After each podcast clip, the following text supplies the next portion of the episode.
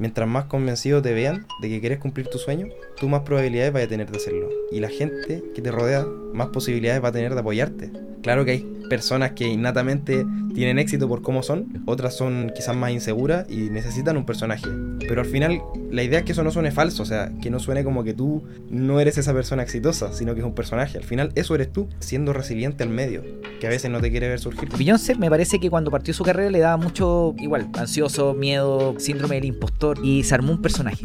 Entonces cuando se sentía nerviosa decía, ya Rebeca, te toca. Eso, eso le pasa a mucha gente. Eh, yo cuando salí en The Voice me tocó hacerme fuerte, po. no solamente por cumplir mis sueños, sino también por las críticas. Mientras más gente que te quiere tienes, también más gente que te odia tienes. Eso se da de forma innata. Yo decía, ¿y por qué a mí, puta lata? Así como hay otros artistas que no le pasa, soy el único. Sí. Empezáis a cuestionar como, ¿qué hiciste mal? Y en realidad creo que al final igual es imposible no tener gente que no te quiere. Y, Obvio. y lo único que te puede salvar de eso eres tú mismo. Bienvenidos al podcast de Nico Orellana. Mi invitado de hoy es Nico Ruiz, músico y para mí un súper emprendedor chileno. Participante del programa de The Voice Chile y con una carrera que comenzó con todo. Conversamos de su inicio, su paso por concursos como Got Talent, The Voice Chile, su carrera como artista y mucho más. Pero antes quiero agradecer a nuestro auspiciador Flycrew.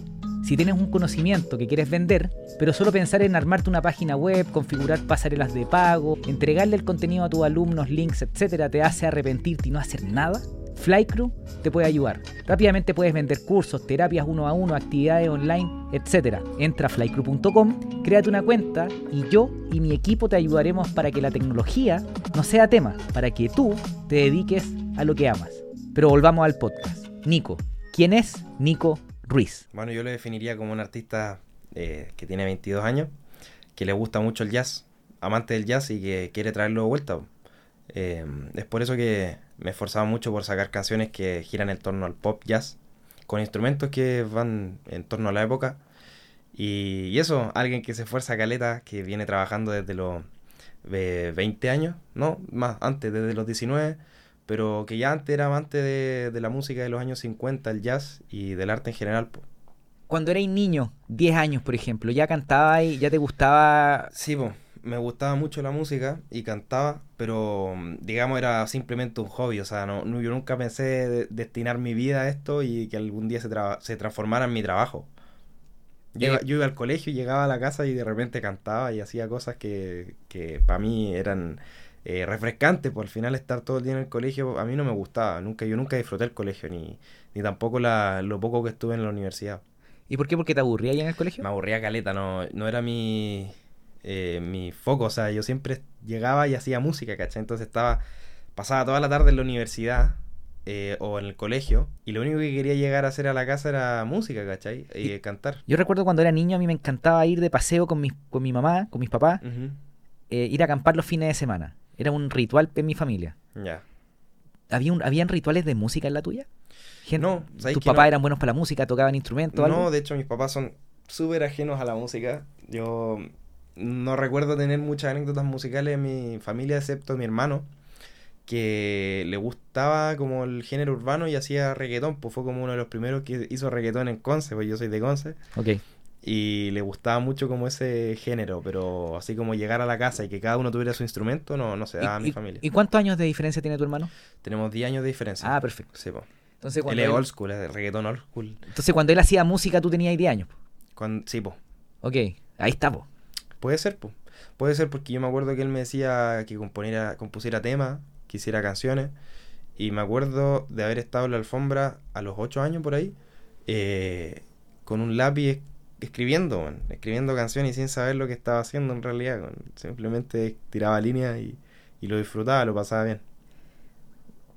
Eh, Me encanta, a mí me encanta indagar en eso, en eso, en esas como las primeras etapas de cualquier persona increíble, porque queda mucho conocimiento para los que criamos hijos ahora. Claro. ¿Yo qué hago con mi hija? Pues Yo, yo en resumen es como liderar con el ejemplo. Hacer, hacer, la hacer lo mejor que uno pueda, enseñarle las, lo que a mí me apasiona. Porque si un niño ve a alguien apasionado por lo que, por lo que hace, Ujú. puta, le metí lo que pasó contigo. Claro. ¿Tú crees que puede ser un, un poco eso? ¿De tu hermano especialmente o del...? Sí, de más que sí, porque mi hermano, de hecho, curiosamente, yo hoy día estoy trabajando con el mismo productor musical que, que le producía a mi hermano, ¿cachai? Mi hermano iba a grabar sus temas de reggaetón a- acá a Santiago. Listo. y con el Síntesis, que es el productor con el que yo eh, trabajo hoy día. Y el Síntesis en ese tiempo trabajaba en su pieza, ¿cachai? Tenía un computador y hacía música en su pieza. Y yo me acuerdo que el año pasado, o antepasado más o menos, estaba buscando eh, productores musicales y mi hermano me dice, bueno, pues si yo trabajaba con el Síntesis, que hoy día ya tiene su estudio. Perfecto. Y claro, pues loco ha crecido caleta, entonces eh, estoy trabajando básicamente con el productor musical que hizo que mi hermano sacara sus primeras canciones cuando tenía eh, mi edad más o menos, hoy día. No, ya. yo lo veía súper inspirado, entonces claro, yo de alguna manera quizás seguí sus pasos. Dejemos que nuestros auditores o las personas que nos puedan ver saquen sus propias conclusiones. Liderar con el ejemplo.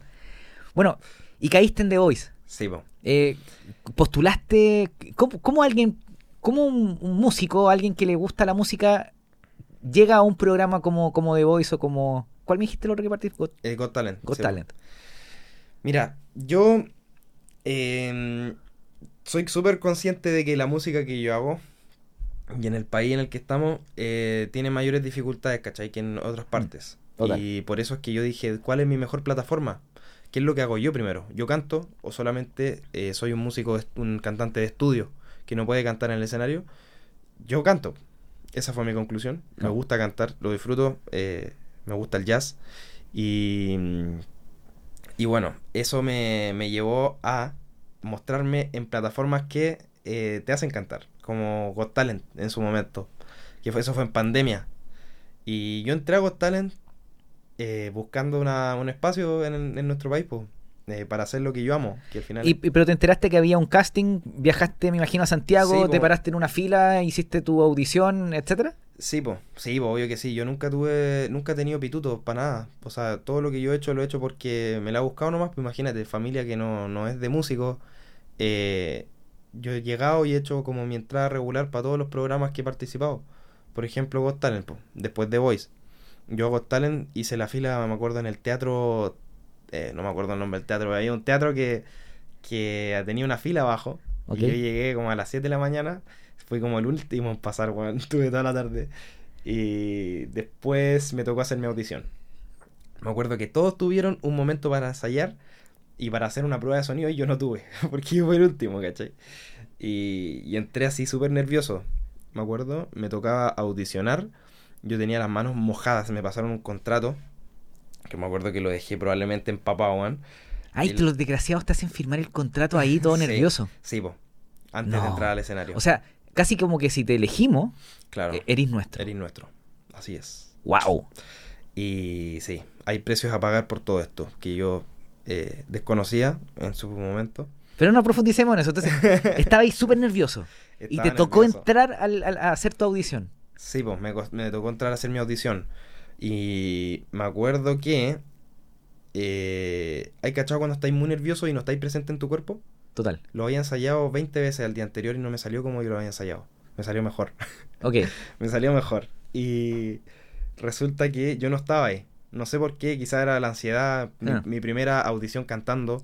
Yo no estaba realmente ahí, po. estaba en el backstage, pero no estaba cuando estaba en el escenario. Y me tocó cantar y veía a los jurados, veía muchas luces y decía aquí me la tengo que jugar por lo que yo amo. O sea, esta es mi oportunidad para poder ganarme un espacio en esto que yo hago que es súper rebuscado, que es el jazz y renovar la música de los años 50. O sea, alguien que llega de repente con Mm. un género que no es co- conocido ni popular en, en Chile, tiene muchas menos posibilidades de, de surgir. Yo estaba ahí en un momento decisivo en mi vida, ¿cachai? En el que dije, bueno, aquí me la tengo que jugar o me voy a la chucha. Correcto. Y me puse a cantar. Sonó la música, me puse a cantar y salió como salió. Hoy día la audición está ahí en, en YouTube y la pueden buscar. No sé si viste una película que se llama Soul de Disney o de Pixar, Sí. que es como una- un, un jazzista que se pone a tocar el piano y como Sí, que se va. Y- y eso es tan poderoso que se conecta con el alma, casi con la muerte. Eh, eh, eh, si, si analizamos esa película nos podemos ir en la media ola. Tú la viste, ¿no es cierto? La vi, sí. ¿Tú crees que cuando uno está en momentos así de mágicos pasa eso? Como que uno se, se va como en su zona y, y pasan cosas increíbles o no, no, no fue tan epifánico, weón? Sí, yo creo que en ese momento yo estaba más inmerso en mi mundo que nunca. O sea, eh, cuando tú estás haciendo lo que amas y te la estás jugando por lo que, por lo que necesitas en realidad, por lo que quieres cumplir, por tu sueño, de todas maneras estás conectado con, con esa, con tu alma al final. Mm. Y estáis entregando al 100%. Creo que eso se da de forma innata de repente cuando tenéis un objetivo como al frente tuyo que lo queréis perseguir. Y que estáis preparado para eso. po. Sí, pues, Es como, piensa también, pues como el atleta que le toca competir. claro. O sea, se entrena, entrena, entrena y de repente eh, olimpiada y se para con, con seis personas al lado y tiene que correr como loco y le tocan el, el, el disparo de la pistola. ¡Pah! Sí, Corre. Claro. Y probablemente ese, ese día te dijeron que sí. Ese día me acuerdo que. eh, sí, pues me dijeron los cuatro que sí. Y mm, yo obviamente estaba súper feliz, pues, porque era mi oportunidad, pues. Empecé a surgir con ese, con ese casting. Correcto. Yo lo veía venir, pues veía venir eh, que se me empezaban a abrir puertas. Y fue ahí cuando. mm, Esta parte yo nunca la cuento en ninguna parte, pero me presentaron el contrato. Me presentaron un contrato que, que yo no quise firmar. Y me salí. Ok, pero wey, wey, wey. Eh, hiciste audición en, en, Got, en Got Talent. Sí. Pero eso era en vivo. Era grabado. Ok. Ah, ok. Y eso también, eso, eso, eso después apareció en tele, en tele. Sí, po, sí. Y esa fue tu aparición en, en Got Talent. Ajá. Y luego te presentaron un contrato que tú no quisiste firmar y no seguiste en el. No seguí y me fui. Ok. Eh, ya. Firma, firma de este contrato. Dame un segundo. Eh, me imagino que para ese sí hubieron muchos no. O, O o- sea, dice como entre los jurados. no, no, no. Micromatra en tu vida. Cuando Ah, estáis partiendo. o sea, sí. Porque, claro, que la gente dice, ah, este cabro quedó en Got Talent o quedó en The Voice, la raja. Pero para poder llegar a, ese- a esos dos sí y que te ofrecieran un contrato, que no quisiste firmar, Sí, después vamos directo a The Voice, pero eh, ¿tú fuiste muchos nos antes? Todavía. O sea, siempre te vas a enfrentar a eso. Eh, yo creo que nunca llegáis a un... O sea, a menos que estéis muy en la cima, pero siempre que estáis como emergente vaya estar rodeado de gente que te dice que no, ¿cachai? Y no solo que te dicen que no, sino que bueno, te tiran comentarios negativos. Creo que eh, sí, estuve muy expuesto a, más no que sí en una etapa de mi vida, sobre todo por el estilo de música que yo hacía. Y también porque yo era chico pues, y se supone que debería estar estudiando en ese momento. Y no lo estaba haciendo, sino que estaba dedicándome a lo que yo realmente amaba. Correcto. Mucha gente no, no quería que yo lo hiciera. No mi familia. Mi familia siempre me apoyó, afortunadamente. pues. Pero sí que la gente tiraba eh, comentarios así como que yo debería estar estudiando y no, no cumpliendo un sueño. Eh, Eso- que eso- eso debería haber sido un hobby. Los, los gringos le llaman patronizing, como... eh, ah, cuando, cuando te tratan como cabros chicos. po. Sí, pues. A mí me pasó mucho cuando, cuando partí, tenía 21 y me iba a reuniones grandes. Y, pero me armé un personaje, un personaje que se creía la raja. Entonces, mm, quizás me veía súper arrogante con la edad que tenía. Pero Mm. era la única forma de combatir eh, la gente que como que te quiere educar. Que está bien, o sea, uno tiene que aprender de gente porque uno no sabe. Pero, ¿cómo manejaste la presión de gente que te dice, oye, ándate por este lado cuando tú te quieres ir para otro? Yo creo que hice lo mismo que tú. Inconscientemente también me armé un personaje, pero era yo. O sea, era yo con más, más eh, autoridad sobre lo que estoy haciendo, ¿cachai? Que la gente no te vea dudar de lo que tú estás haciendo. Mientras más convencido te vean de que quieres cumplir tu sueño, tú más probabilidades vas a tener de hacerlo. Y la gente que te rodea, más posibilidades va a tener de apoyarte. Vaya a aumentar esas posibilidades de que, primero, ro- de rodearte un- de un equipo que te vea confiado en lo que tú estás haciendo y que te quiera apoyar. ¿Cachai? Y vaya a tener más éxito, es- eso viene de forma segura, o sea, eso viene sí o sí si es que tú confías en ti. ¿Cachai? Y sí, yo creo que ese personaje, yo creo que más de una persona se lo ha armado, porque el medio lo amerita, ¿cachai? Al final se trata de eso, de... eh, es como selección natural, o sea, eh, claro que hay personas que innatamente tienen éxito por cómo son, Obvio. otras son quizás más inseguras y necesitan un personaje. Pero al final, la idea es que eso no suene falso, o sea, que no suene como que tú no eres esa persona exitosa, sino que es un personaje. Al final, eso eres tú. Obvio. Eres Total. tú eh, siendo resiliente al medio, que a veces no te quiere ver surgir, ¿cachai? Si no me equivoco, eh, Beyoncé me parece que cuando partió su carrera le daba mucho, igual, ansioso, miedo, eh, Sí, eh, síndrome del impostor, todo lo que tú queráis. y se armó un personaje. Ya. Entonces cuando, cuando se sentía nerviosa decía, eh, por ejemplo, ya Rebeca, te toca. Soy Rebeca. ¿Cómo Claro, estás? Patricia. Patricia, da lo mismo, se armaba un personaje, ¿cachai? Y eso le permitía eh, estar más tranquila. eh, se imaginaba como la Rebeca es la Beyoncé exitosa, la de los Grammys, la de... Pero bueno, Ujú. cuando partió su carrera. Sí, po. Entonces, Yo cacho que eso, eso le pasa a mucha gente. Eh, yo cuando me acuerdo salí en The Voice y me tocó hacerme fuerte, po.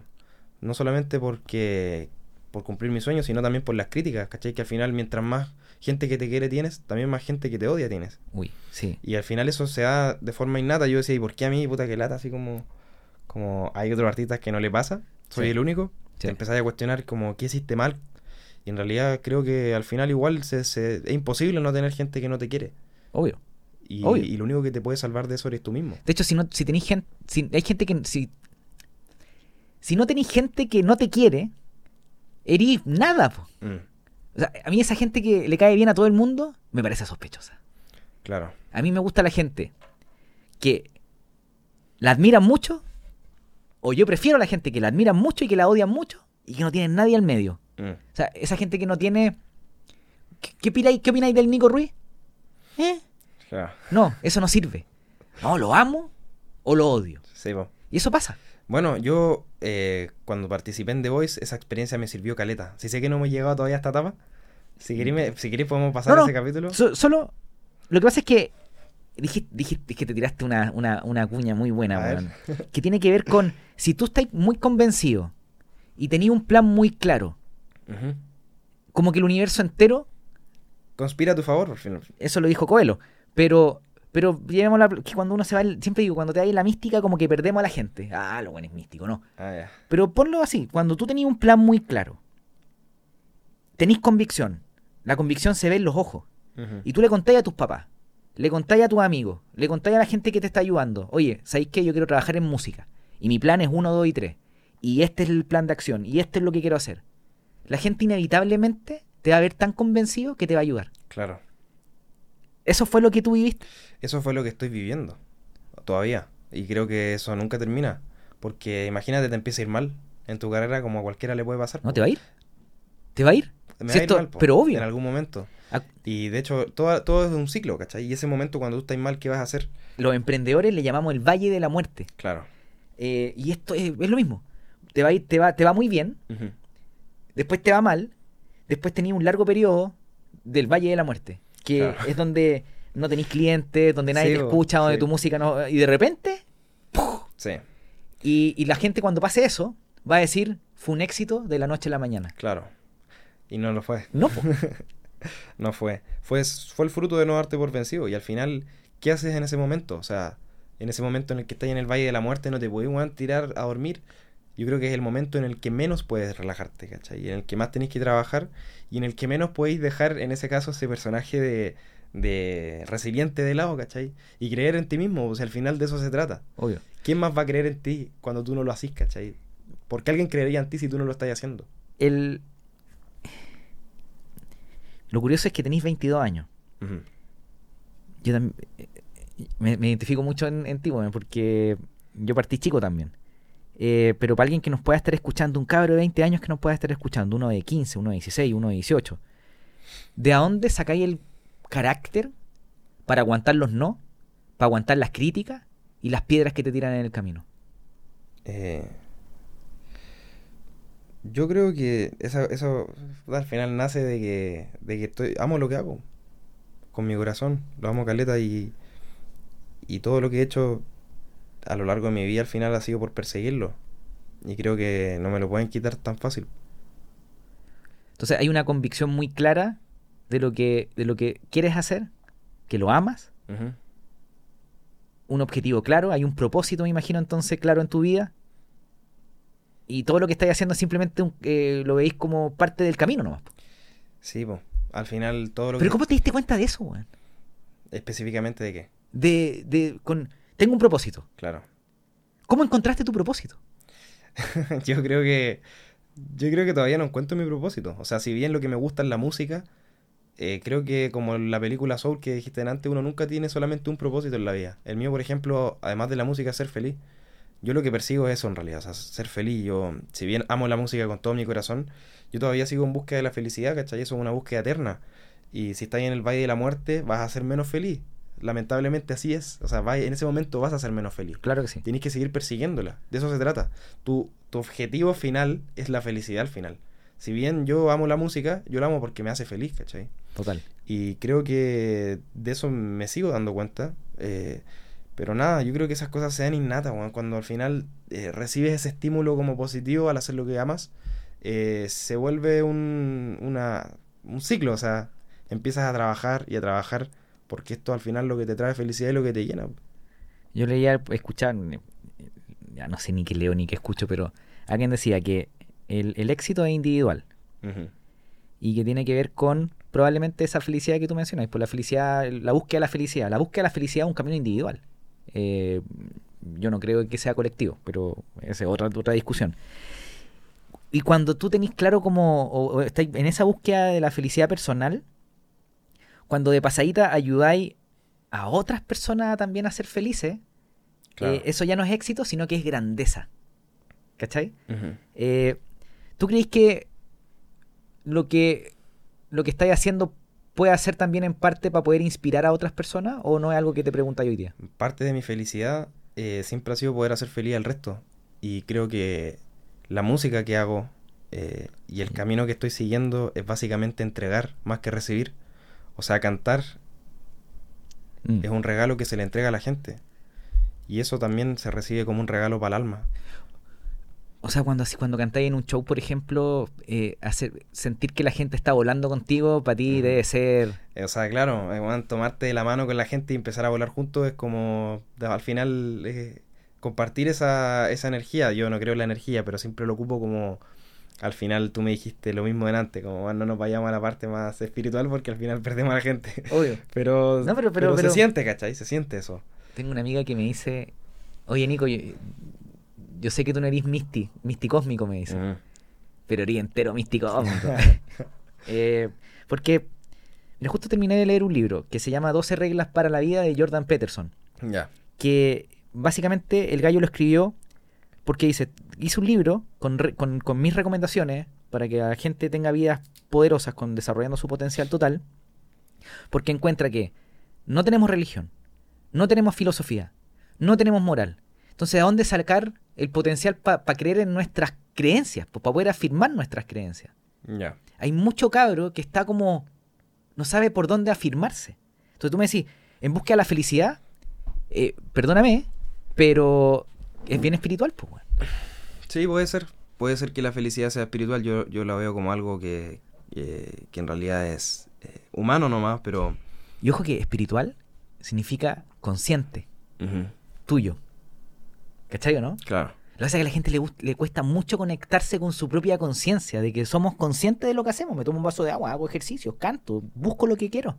Sí. Entonces, como no, como lo ven difícil y prefieren seguir al rebaño, entonces como que lo aíslan. Por eso me dicen, bueno, te estáis, te estáis poniendo místico, weón. Sí, bueno, igual dijiste algo que, que me hace ruido, una palabra particular que es eh, seguir el rebaño. Eh, yo creo que lo he hecho muy poco a lo largo de mi vida, seguir al rebaño. De hecho, me acuerdo que yo era el que se escapaba de repente en los recreos a hacer música mientras los demás estaban posiblemente van escuchando reggaetón, ¿cachai?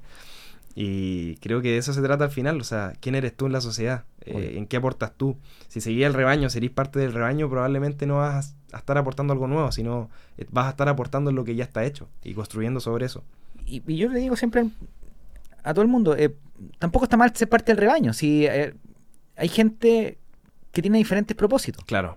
Eh, lo llevamos al emprendimiento, o sea, hay emprendedores y también hay empleados, ¿no es cierto? Gente que apoya que, o sea, un emprendedor es el que tiene la idea, el que trabaja por un sueño y después ese, ese emprendedor necesita trabajar con gente. Sí.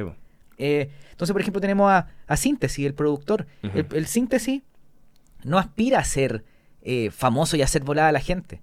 Él quiere ser parte de ese proceso quizá. Quiere ayudar a... Quiere, su felicidad va en que a ti te vaya bien. Entonces, cada personaje tiene su propio camino, ¿no es cierto? Eh, pero yo creo que bueno, este, este podcast es para la gente que se escapa del rebaño, así que Sí, si nos, si nos escucha alguien del rebaño está bien, pero si te quería escapar, mejor todavía. claro. Vamos a The Voice, vamos a The Voice. Ya. Entonces, eh, ¿no firmaste el, el contrato con The Got Talent porque no te gustó el- los términos o porque te sentiste presionado o porque tenía ahí, tenía ganas de ir a The Voice y, y sentiste que te podía limitar? Yo no sabía que venía de Voice en ese momento. Eh, yo lo sí, lo que tenía miedo era firmar algo de lo que yo no estaba seguro. Ok. Y en ese momento mm, yo no sabía si era lo que quería nomás. Y, y, y- y fue una... eh, o sea, ese día que te pasaron el contrato, ¿ese fue el que no firmaste? Sí, Oh, que eres valiente. Y está- ¿Pero estás ahí con tu familia o estás ahí solo? solo. O sea, ni siquiera para preguntarle a alguien. Nadie. Y, y- yo me pregunto cómo diablo, ¿de dónde, sal- dónde sale ese Nico? ¿Pero tenés gente que te dice cuidado No, o...? no, eh, mira, yo nunca, yo he tenido managers, pero siempre, siempre que los he tenido, me he vuelto a guiar por, por mi camino independiente. Perfecto. Obviamente yo nunca me he cerrado a nada, o sea, si algún día llega alguien eh, que quiere aportar en mi carrera, bienvenido sea, ¿cachai? Pero Total. por el momento siento que lo que estoy haciendo ni siquiera yo lo tengo tan definido. Sí sé, sé lo que quiero buscar y, y lo persigo, ¿cachai? Que es como la renovación del jazz y el pop, pero necesito estar primero yo muy seguro de qué es lo que ya voy a perseguir de aquí en adelante, que sin embargo, claro, o sea, es la música, pero Total. ¿dónde está ese estilo nuevo y esa búsqueda nueva? Pero, pero eso es porque tenéis súper claro para dónde vais. O, o- o el- o por- quizás no el destino, pero sí el camino que va- estáis recorriendo. Claro. Eh, entonces, cuando, como tenéis claro tu propósito, como tenéis claro el- el- los pasos que, que necesitáis dar, eh, es más fácil tomar decisiones. Claro, sí, o sea, obviamente igual las tomo con miedo de repente, no te voy a mentir, no es como que esté 100% seguro y con los pantalones puestos cuando tomo decisiones. Imagínate que te invitan a Masterchef. ¿Iríais? No. Porque obvio, no, Porque obvio que no. Ni cagando, ni, pan con falta, weón. Porque no tiene que ir con tu carrera, ¿no es cierto? Sí, bo, Eh, ok. Mm, ok, llegaste a The Voice. sí. ¿Y por qué en The Voice firmaste? The, Eh, Voice es una marca, una franquicia una grande, marca o sea, potente. sí, po, porque yo Got Talent es distinto, porque en Got Talent tú estás compitiendo con un malabarista también, ¿cachai? Y, y es difícil esa competencia porque no, no te están evaluando en tu misma disciplina. Y al final The Voice es distinto porque es para cantantes y era lo que yo quería. Total. Entonces entré a The Voice, eh, participé, y llegué ese primer día, me acuerdo, que iba a cantar una canción de la que yo estaba súper seguro. Eh, yo venía así como a dar el golpe de... ¿Cómo se llama? Broche de oro. Entonces, La venía a romper. Sí, po, yo iba súper seguro de lo que iba a hacer.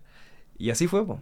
Eh, se dieron vuelta los cuatro coaches. Yo obviamente estaba súper feliz, pues llegué a mi casa feliz, volví a Conce, eh, sintiendo que estaba cumpliendo también un sueño, Obvio. de nuevo, y que se me estaban abriendo puertas. Y le dije a mi mamá y a mi papá como que había quedado, y yo también sentía como el corazón así, tum, tum, tum, una oportunidad nueva en mi vida, ¿cachai? Como que vais creciendo, vais descubriendo nuevas cosas. Esas siempre, esas primeras etapas son bacanes porque sentís que estáis logrando lo que quieres, ¿cachai? Obvio. Y, Y- y solo para.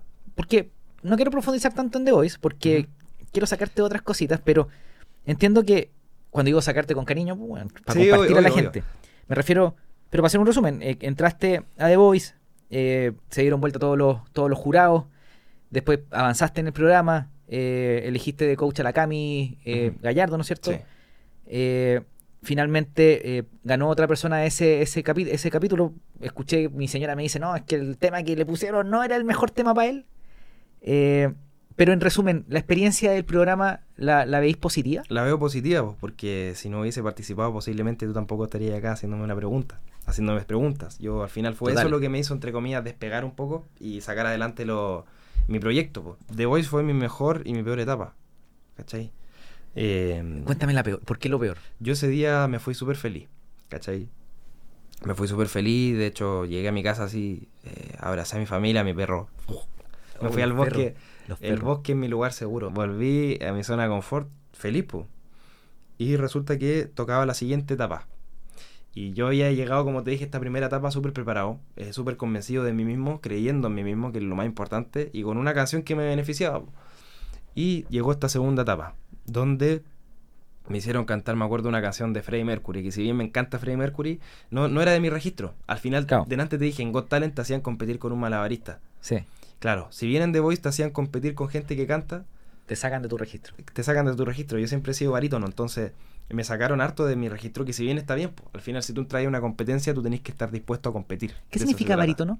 Barítono es que tenía un registro intermedio, ¿cachai? Después está soprano, tenía el bajo. Ok. Entonces, O sea, como tú estás en el registro intermedio, no te podés ir tan abajo y tampoco te podés ir tan arriba, quizás. s- claro, o sea, al final siempre se puede lograr, pero requiere mucho tiempo de práctica. Y yo lo que tenía eran dos semanas para aprenderme una canción de Freddie Mercury que era muy alta. Y, ¿Cachai? y es como que hay que recurrir como a esta técnica tipo falsete, ¿le llaman?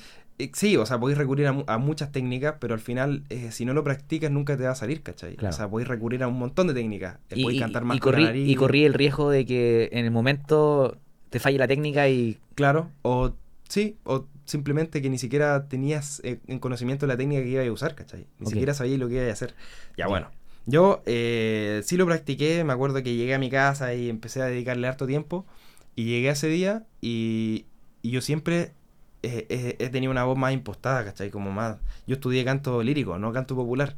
Entonces yo canto más como eh, popular, pues, ¿cachai? Con voz Sí. de ópera. Escuché Chela y Limón, Chela con limón. Chela con Limón, y Sí, bueno, me encantó el tema. Buena, muchas Me gracias, hermano, por- de verdad. Porque, puta, es urbano, pero tiene como, como que cantáis, pues, weón. Sí, pues. Entonces está como el, no te voy a cantar yo, pues, pero es muy, es muy rico escucharla, weón. Claro.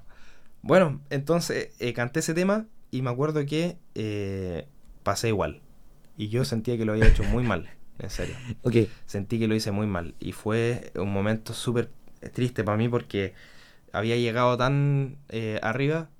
y ¿pero la gente se dio cuenta o te diste cuenta tú nomás? Yo me di cuenta al principio. Y después la gente, hay, había gente obviamente que comentaba que, puta, que no... No, No había sido lo mejor. Claro, no había sido lo mejor y sin embargo pasé igual. Y obviamente eso, ¿cómo te hace sentir? Yo creo que vulnerable. Eh, no estás creyendo en ti mismo. Acabáis de fallar en algo a lo que tú llegaste embarcadísimo y de repente estáis weón, ni siquiera creyendo tú en lo que tú estás haciendo. Entonces, obviamente que eso eh, marca un momento que para mí fue malo, ¿cachai? Que fue como difícil. Pero, Así fueron, Wow. así fueron tres etapas. o sea, era, iba, iba ahí embalado, llegaba y, y sentía ahí que no te había Sí, salido perfecto. Después, y, y, ah, ok. ¿Pero tuviste algún minuto que volar ahí en el escenario o fue, o la- o fue en la primera? Yo creo que hubo un minuto en el que volé, que fue cuando canté por una cabeza, un tango. Ok. Sí, que yo lo disfruté personalmente, me gustó. "La hice". Sí, po, me gustó mucho y en ese día también pasé. Y, y claro, también la audición me acuerdo que fue así como realmente algo que me, me dejó súper feliz.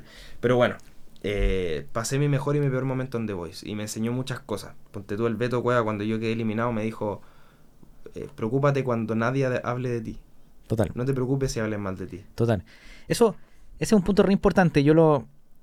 En, en- en mi contenido y en mi carrera y cuando converso con, con emprendedores, eh, siempre les digo que eh, la gente te va a decir que no y, y hay que acumularnos, hay que coleccionarlos. A mí me gusta coleccionarnos. Mientras más nos me digáis, mejor. Claro. Entonces ya tengo ese set aquí en mi cabeza. Entonces, si me dicen que no, bacán. Y lo otro es que no te importe lo que diga el resto. claro. Y, y pongo este ejemplo que lo vi en una serie, si no me equivoco fue en Billions, una serie que me gusta, da lo mismo. Y había pasado algo y la chica le dice a una chica que había tenido un gran problema, que se, esta- se estaba sintiendo vulnerable, se había sabido algo públicamente de su vida privada sexual, weón. Y ella le dice, mira, la gente hoy día te puede estar criticando porque no tienen nada más que hacer, pero mañana van a volver a sus problemas y a sus vidas de mierda y se van a olvidar de ti. Así que que no te importe lo que diga el resto. Y yo. Y finalmente, otra idea. Cuando la gente se muera, por ejemplo, si tú te mueres, que Dios quiera que no, Ajá. todavía, eh, rápidamente todo el resto de las personas se van a olvidar de ti en un segundo. A mí se me han muerto amigos queridos. Por ejemplo, un compañero de paracaidismo. Falleció no haciendo paracaidismo, pero fue re triste. Pero yo al día siguiente mi vida estaba perfecta, yo estaba feliz. Oye, mamá, hagamos un asado. La gente pasa y después uno se olvida. Obviamente tus seres queridos, una hija, un hermano, obviamente no, pero toda esa gente que te, te critica, que no tiene nada que ver contigo, si a ti te pasa algo, se van a olvidar al medio segundo. Entonces, ¿cómo nos puede importar lo que piense alguien que se va a olvidar de nosotros en un día? Ujú. ¿Cachai? Entonces, en resumen, me importa un pico lo que piense el resto. ¿Tú, ¿Tú lo veís de un poco así o me fui en bola, weón? No, yo creo que estáis súper bien. De hecho, una de las conclusiones que saqué en el programa fue justamente no escuché a nadie más que a ti mismo y si vaya a escuchar a alguien que sea algo positivo, ¿cachai? Algo que te aporte, alguna weá que te pueda hacer crecer como persona, ¿cachai? O que te pueda hacer crecer en lo que tú amáis. Total. Y no, no estáis para nada como desligado de lo que, de lo que hay que seguir. Al final, weón, esa gente, como tú decís, se va a olvidar de ti. De hecho, gran parte de la gente que me tiraba mala onda en un momento ya ni siquiera existen para mí, ¿cachai? Y ni siquiera me han seguido mi carrera, entonces, ¿de qué me sirve, ¿No? weón? Y, Sí. y- y ellos se olvidaron de ti. Claro, posiblemente, weón, ya ni siquiera Y- se acuerdan de mí. O sea, a lo que voy es que. De hecho, leía también. Puta, sorry lo rayado. Yo hablo harto en mi podcast, weón. Eh, hay un efecto que se llama el Spotlight Effect. Claro. Que es como la- el, el efecto foco. Que creemos que todo el mundo nos está viendo. Que creemos que todo el mundo nos está, está pensando en nosotros. Que está hablando de nosotros. Que están soñando con nosotros. Y no. La gente está muy preocupada con sus propios problemas. Claro. Entonces, ah, para el que nos pueda estar escuchando, porque yo trabajo con creadores de contenido que empiezan a, pu- a publicar su contenido en sus redes. Y dicen, Nico, es que mi video es que no, no me gusta cómo se ve, que la gente va a decir que mi mamá va a decir que soy un payaso. ¿Qué te importa, weón? ¿Qué te importa? Y a los mismos emprendedores cuando prueban una idea, imagínate. eh, el ejemplo de Corner Shop es medio extremo, pero pero lo voy a decir. Corner Shop, que es esta empresa de reparto de, de, de supermercados, ellos hicieron una plataforma y los primeros repartos lo hizo el equipo fundador. Los ingenieros que, que desarrollaron el código, ellos fueron al supermercado a repartir las bolsitas. ¿Tú crees que a ellos les importaba lo que pensara la gente de que eran repartidores de, de, de supermercados? Y no digo nada contra los repartidores de supermercados, pero a veces la gente tiene ese, esa- ese, ese punto de vista. Escuchaba a una, a una ingeniera comercial en LinkedIn. Soy ingeniera comercial y hoy día hago y vendo comida. Y no me importa lo que digas. Y yo, le, y yo lo leía y dije, ¿estáis segura? ¿Por qué lo estáis escribiendo? Claro. Bueno, todo eso lo aprendiste con el programa. Y Beto Cueva te dijo esto que si no te, si no te critican... eh, Sí, pues si no te critican, eh, preocúpate, Juan. Preocúpate porque significa que no hay nadie que esté pendiente de ti o no le interesáis a nadie, ¿cachai? Al final, como tú dijiste, es preocupante saber que hay un artista en el que está todo perfecto, que, que no pasa nada malo. Eso es raro, ¿cierto? Total. Y creo que al final, eh, como decía él, preocúpate cuando nadie hable de ti. Total, estoy totalmente de acuerdo. Eh,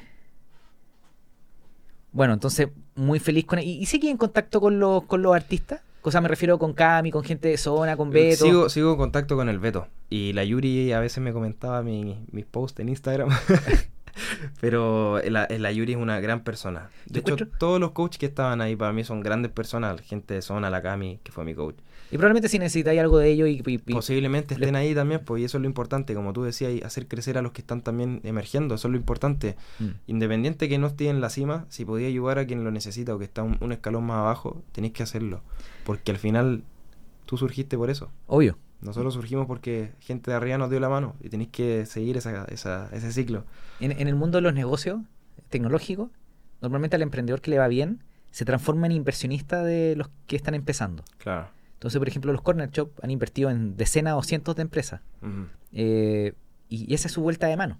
Entonces, estoy de acuerdo contigo. Yo creo que lo que hace Beto, lo que hace Cami, lo que hace gente de Zona o Yuri, es maravilloso porque están pendientes de cabros que van partiendo. Sí. Y, y ojo que ellos saben que podéis ser un hit. po. Entonces también alimenta su carrera. Claro. Como Madonna que hacía tantas colaboraciones con gente que parte, ¿no es cierto? Sí, po. Frank Sinatra con Luis Miguel. En algún momento hizo una colaboración y Luis Miguel no era conocido en ese momento. De hecho, Uy, pero qué maestro. sí, po. Frank Sinatra dijo voy a hacer eh, el álbum, ¿cómo se llama? De, bueno, hizo muchas collabs con gente de distintas partes y eh, eligió a un artista latino, solamente a uno, y fue Luis Miguel. Luis Miguel en ese momento no era tan conocido en Estados Unidos y fue Claro. lo que hizo despegar su carrera. ¿En qué benefició a Frank Sinatra? Que claro, estaba viendo a alguien que potencialmente iba a tener éxito eh, en un futuro, ¿cachai? Y así fue, Luis Miguel hoy día. Acaba de llenar, No. acaba de llenar todas las fechas No, que tenía el, en Chile. el sol de México, Sí, weón. Hablemos de Nico el emprendedor. Nico Ruiz el emprendedor, porque aquí somos tocayos, así que para que Sí, quede claro. Eh, ¿Cómo el camino del músico, del artista, eh, es muy jodido hoy día para poder desarrollarlo, para poder vivir de lo que, de, de tu pasión, de tu, de tu carrera musical? Yo creo que ¿no? Siempre me metieron caleta miedo que ¿Cómo lo haces tú? ¿Cómo financiáis tu carrera?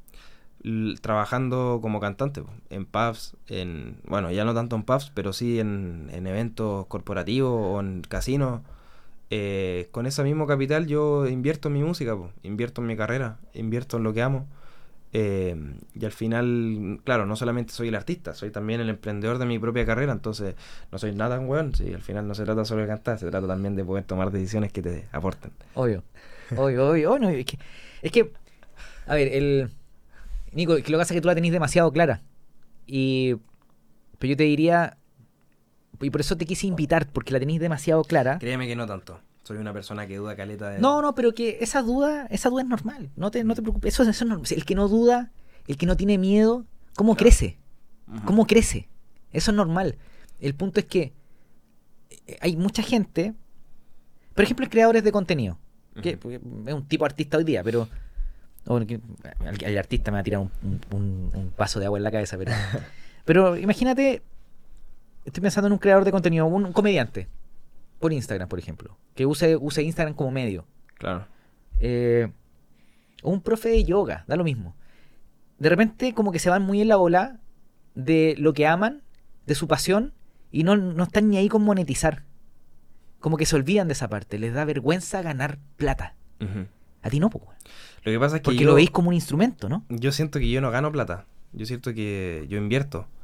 Al final, eh, por ejemplo, si yo ganara plata, probablemente invertiría en una casa a esta edad. Invertiría, eh, no sé, en un auto. Yo me compré un piano. Y eso fue lo único que me he comprado desde que empecé a ganar plata. Y para mí eso fue una inversión, ¿cachai? O también invertí en un videoclip. Ahora saqué un último tema que se llama eh, Cansada de Rodeos. Ok. ¿Cachai? Y si yo, claro, tú puedes decir ganáis plata, sí, vos, ganáis plata, pues al final está entrando plata en tu, en tu cuenta bancaria. Pero, ¿en qué la vais a usar, cachai? Obvio. ¿En lujo o, o en alimentar tu carrera y en crecer? po? Estáis, estáis reinvirtiendo todo lo que ganáis en lo, que, estáis gano, haciendo. Todo lo que gano. Y eh, lo que no, puta, me, me pido un Uber Eats y, y me doy un lujo para comer algo rico, pero al final eh, yo me preocupo cuando empiezo a gastar en weas que no me aportan. Pues, ponte tú, yo me compré juegos de Play y al toque me sentí culpable. y me, Pero- lo, pero me lo jugué entero si el de Last of Us es más recomendado. Creo que en los 20 hay que invertir todo en ti mismo. todo en ti mismo. Yo no, no hay gente que yo conozca que no haya hecho eso, que a los 30 no, o a los 40 eh, no estén contentos de haber tomado esa decisión. ¿Cómo, cómo es tu proceso hoy día de generación de contenido? ¿Cómo, cómo grabáis? ¿Cómo, cómo mantenís tus redes sociales? Eh, porque si hay una persona que, que nos esté escuchando, que quiera ser artista, que quiera ser músico y, y que te vea como un referente, quiero que le contéis cómo lo estáis pensando, cómo lo estáis armando. Seguramente un trabajo en proceso, pero Sí, pues, o sea, yo te contaba antes de empezar la entrevista que eh, yo si bien saco mi música y mis canciones propias, eh, estoy echando recién a andar el, motor en, en ese sentido, la máquina, y lo que hago para no descuidar mis redes sociales y para no descuidar tampoco mi eh, carrera como artista o como cantante, es que subo mis canciones propias y también subo reels cantando covers, que los hago a mi, a mi, los reversiono como a mi, a mi, a mi pinta. propio. O Claro. sea, hay, hay, hay, hay contenido propio y hay contenido cover. Sí, pues. Ok. Entonces, obviamente, de aquí a, a, bueno, al corto plazo la idea es dejar de hacer covers y empezar a cantar canciones exclusivamente mías, ¿cachai? Pero mientras no tenga eh, un banco de canciones propias que sea amplio, eh, tengo que alimentar mis redes sociales por un momento con, con cosas que yo siempre he hecho, que es covers, ¿cachai? Yo amo la música, ese es el punto, yo amo la Mm. música. Me encanta la música, de verdad que la amo caleta, con todo mi corazón. No te- Entonces no puedo dejar de subir canciones. El Nico fue al baño y se puso a cantar en el baño. Sí. Como cuando alguien te canta en la ducha, este buen cantaba en el baño. Y yo, no. Meando. Yo, no, no le- jamás te pediría, oye, canta, can- canta, encuentro- pero lo peor que le podía hacer a alguien, así como, cántame una, pero te escuché cantar Ya, bueno. en vivo, en el baño. Mira, es súper curioso lo que me decís, porque tú me decís, ok, genero contenido propio, en mi, estoy hablando de redes sociales, y, y YouTube, y, y- así que en contenido propio, así covers. Pero también te he visto haciendo algo re importante, que es vender. Los gringos le pueden llamar cuando el contenido propio es como eh, comunidad, porque es para la, para la gente que te quiere ya. Claro. Después, covers, a los gringos le podrían llamar descubrimiento. Esto es para que la gente me descubra, para que me conozca. y después está la venta que es vender. Claro. Y tú hacías algo bacán. Yo me he encontrado con videos tuyos que pueden ser cover o propio, no estoy seguro, pero que me quedo pegado porque tu música es... es- bueno, pongámonos a bailar al tiro, ¿cachai? Y termináis con... Si te gustó lo que escuchaste, o, o- o acompáñame en el Teatro Marina del Sol, o Claro. en y compra la entrada en ticketplus.com Sí, po. ticketpro.cl. Eh, O sea, es propio cover venta.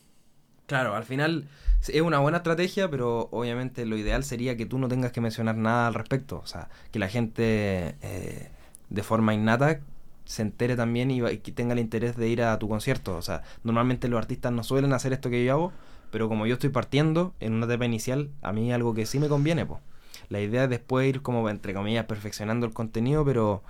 Pero sí, po, es eso lo que yo hago. O sea, hago el video, canto y al final dejo la invitación a la gente para que vaya al, al Un concierto. call to action. Claro. Un- pero yo no. Claro, es que lo que pasa es que tenemos la idea de, del artista tipo Bad Bunny. Yo siempre digo Bad Bunny, la gente, mi, mamá- mi, mi señora me dice, por favor, pone otro ejemplo. Por favor, pone otro ejemplo. Pero yo soy fanático de Bad Bunny. Bueno, eh, Coldplay. Claro. Eh, que obviamente te- ellos, no, ellos no tienen que hacer autopromoción porque son tan grandes y tan conocidos que ya llenan todo, ¿no es cierto? Sí, po. Pero yo encuentro súper potente que, que haya un call to action. Pues si la, porque estoy leyendo un libro que se llama Catch Advertising, como publicidad que hace plata. Y parte la- el libro parte diciendo que la publicidad, su objetivo es hacer plata. No hay otra. Claro. Entonces, si tú no haces un call to action, si no haces fácil que la gente te compre, estáis perdiendo una gran oportunidad porque la gente no va a llegar mágicamente al link de la bio y va a hacer clic y va a comprarte la entrada. Tenéis que decirle qué hacer. Claro. ¿No tenéis problema con eso?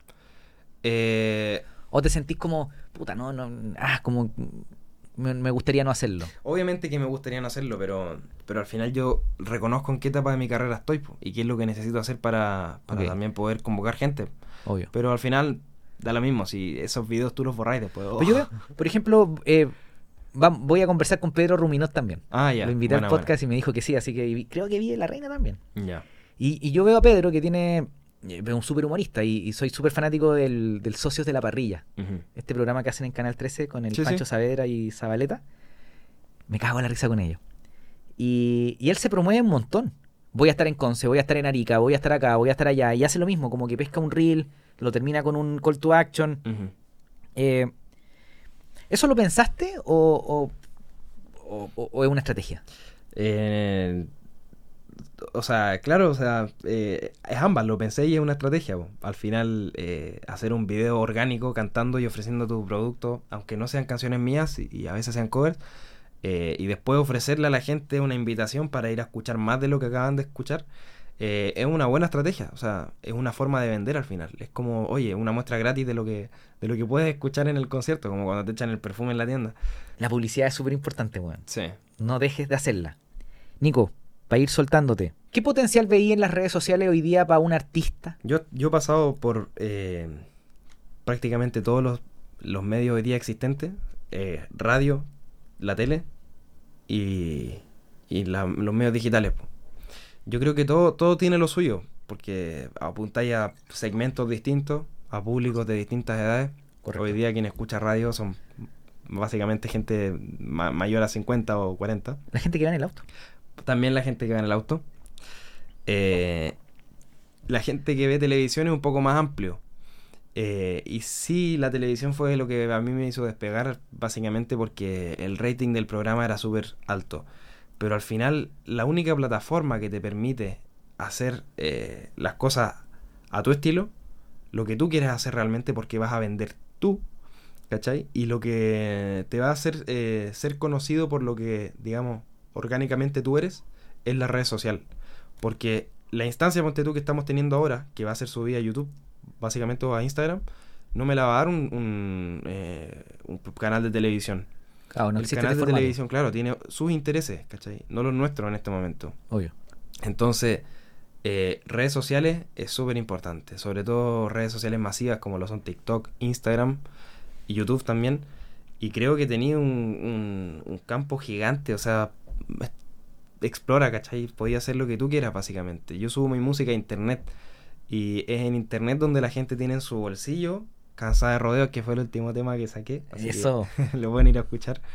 Y al final eso, eh, son redes masivas que te permiten hacer las cosas a tu pinta al final, pues no están maqueteadas, no te van a llegar a decirte, oye, a decir, oye, em, tenéis que decir esto y tenéis cinco minutos, ¿cachai?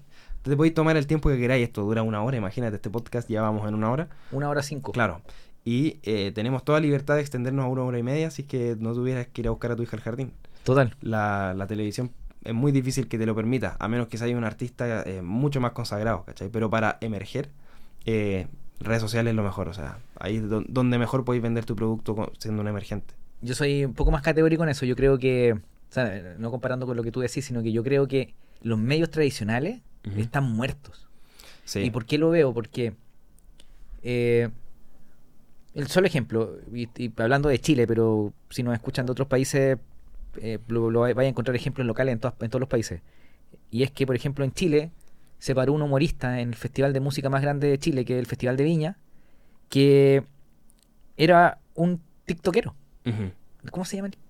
Eh, ya, pero sé de quién estamos hablando. Un humorista que se subió al escenario, que le fue súper bien, se ganó todos los premios y salió de TikTok. Claro, ¿Cuándo eso había pasado antes? nunca. Yo me acuerdo que, no sé, la Denise Rosenthal, que es una cantante chilena, eh, creció de la mano de los medios tradicionales.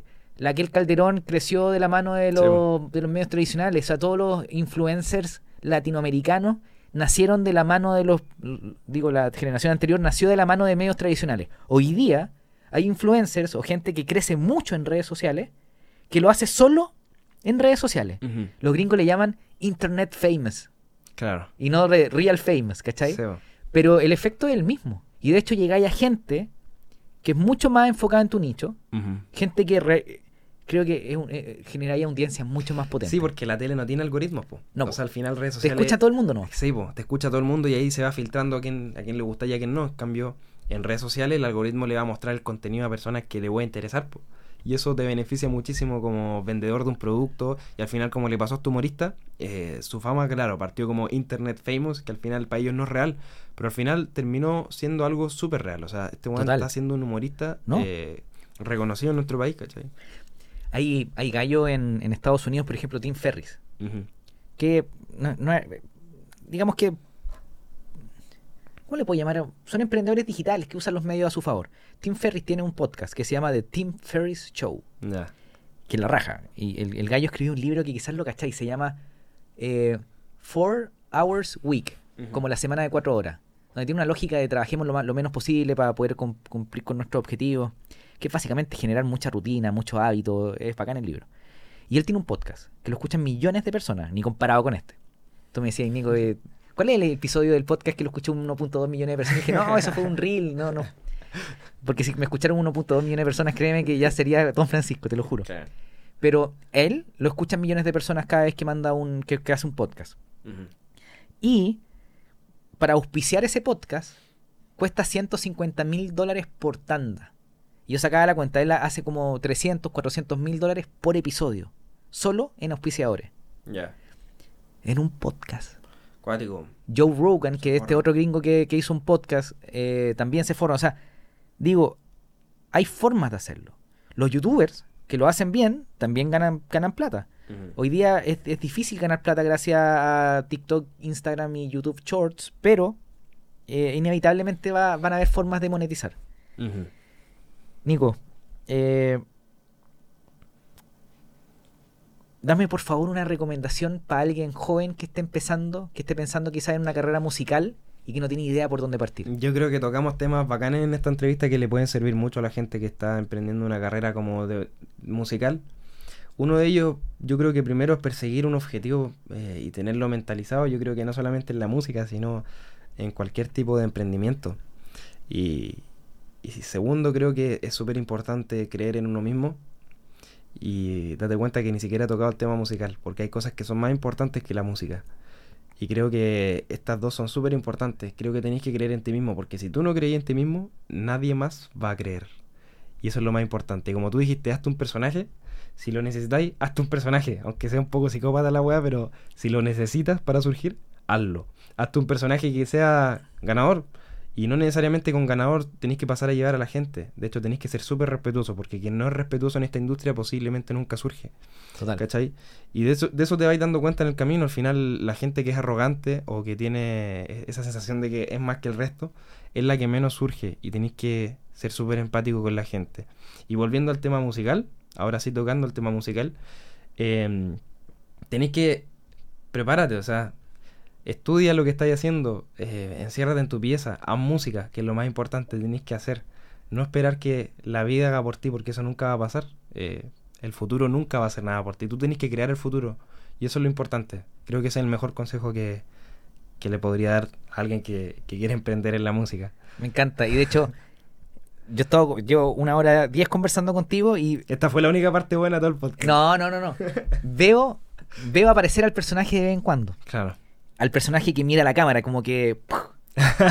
Se prendieron las luces, pues, Sí, sí, bueno, yo creo que eso se va construyendo y, y tenéis que estar convencido también de, de ese personaje. Total. Nico Ruiz, muchas gracias por estar conmigo y espero que cuando seáis hiper mega famoso, cuando estén los Grammy, yo te invite a mi podcast y me aceptes la invitación. No, ya ahí ni cagando, sí. Voy a estar muy Pero hagamos, para- pero sí o sí, me encantaría y yo le, de todos los invitados que tengo.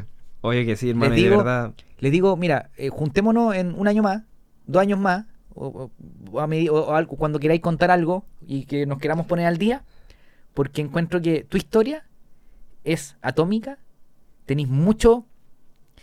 Creo que necesitamos role models para gente joven, y yo encuentro que tú eres uno. Así que por favor, sigue contando tu historia, Bueno, porque la Gracias. necesitamos. muchísimas gracias. Y bueno, antes de terminar el podcast, te quiero dar las gracias, Juan, por, por esta instancia. Es mi primer podcast. Eh, si bien. ¿Te, gu- te gustó porque no nos metimos en música? Sí, me gusta porque justamente no, no nos metimos en música y creo que los artistas no exploran otros mundos porque no les beneficia en su carrera, pero al final eres más que músico, eres Mm. más que lo que haces, eres más que a lo que te dedica, eres una persona y tenés muchos más puntos de vista. Si bien, eh, claro, no tocamos mucho música en este, en este capítulo, eh, creo que es mi primer, bueno, es mi primer podcast, estuve nervioso durante la entrevista, no te voy a mentir. No, me pone nervioso a veces esto de responder preguntas, pero quiero que sepáis y quiero que la gente sepa que de verdad respondí con el corazón y eh, con lo que realmente Yo lo veo. Y eso, gracias eh, por hacerme vivir esta primera instancia, este primer podcast y gracias a la gente también por haberse conectado. Solo, solo para cerrar, eh, yo soy emprendedor y lo mío es la tecnología. Yo escribo código, yo, desarrollo software. Y cuando converso con gente, yo nunca hablo del código, Claro, porque voy a aburrir a la gente. po. Oye, es que los servidores, Amazon Web Services y que Apollo y que GraphQL y que Ruby on Rails. Yo encuentro que lo potente de todos los emprendedores, atletas, creadores de contenido, gente que vive de lo que ama, es la pasión que le ponen a lo que hacen. Nico, muchas gracias por estar conmigo hoy día. gracias a ti hermano, de verdad. Adiós.